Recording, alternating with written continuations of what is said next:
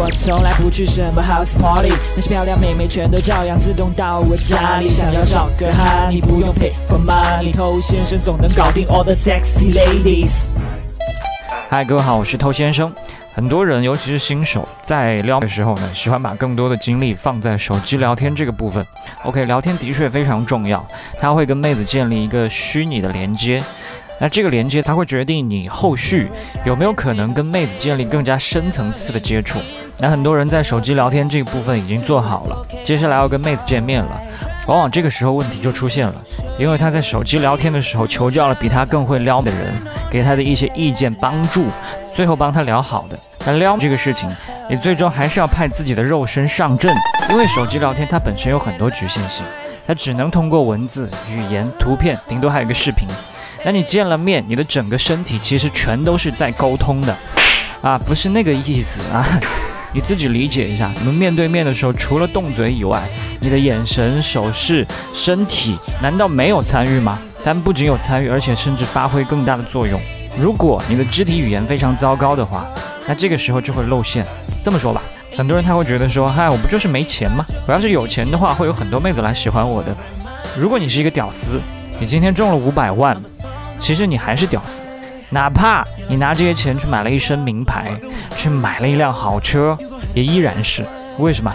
因为你这么长的屌丝时光，帮你养成的那种屌丝气息、坏的习惯、糟糕的肢体，是不可能因为你中了五百万就一夜之间改变的。那身为一个高富帅，他今天突然破产了，他撩还是比你行的，因为他日积月累的自信、得体的肢体语言、对生活的品味。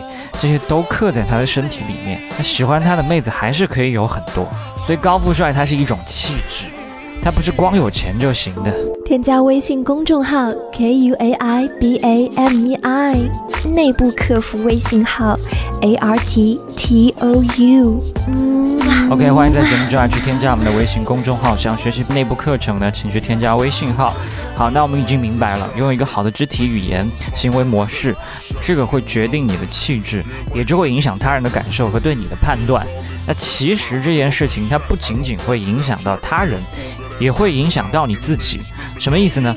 比如你现在让自己昂首阔步、抬头挺胸、大步向前。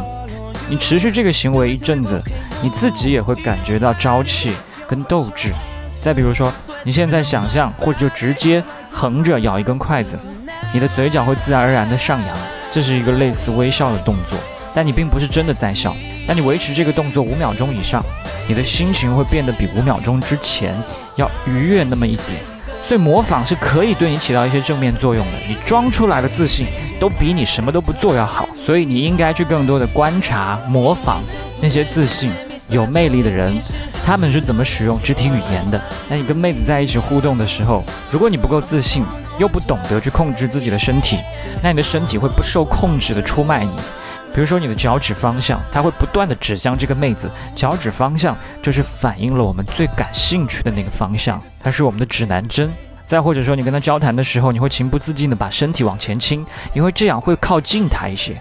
有的时候不知道为什么，就喜欢交叉手臂抱住胸口，因为这样可以让你有些安全感。你的五脏六腑都在你的胸内。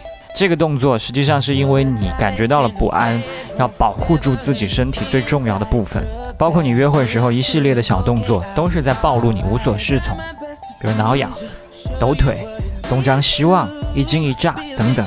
所以正确的肢体应该是什么？小动作不好，那我们减少一切不必要的动作；身体前倾不好，那我们就放松整个躯干，尽量往后靠；交叉手臂抱胸不好，那我们放松肩膀跟手臂，占据更大的空间，而不是缩成一团。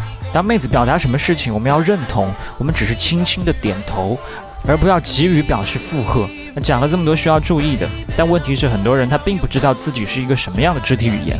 想要去对着镜子练习，如果是练习笑容是可以的，但是你肢体有些问题，因为你照镜子永远都会照自己最帅的那个角度，对不对？所以很难发现问题。那我觉得有一个方法，它虽然有些小麻烦，它确实可以让你下定决心去做一些改变的。这就是让你身边的人在日常的时候有意无意抓拍你一些无意识的动作的照片或者视频，帮你看一下你平时看不到的盲点。你可能觉得自己有点丑，但你看了这些呢，你会觉得更丑，是吧？所以你不想让自己的肉身表现的这么糟糕的话呢，下定决心做点什么吧。好，我是偷先生，今天就跟你聊这么多，我们下回见。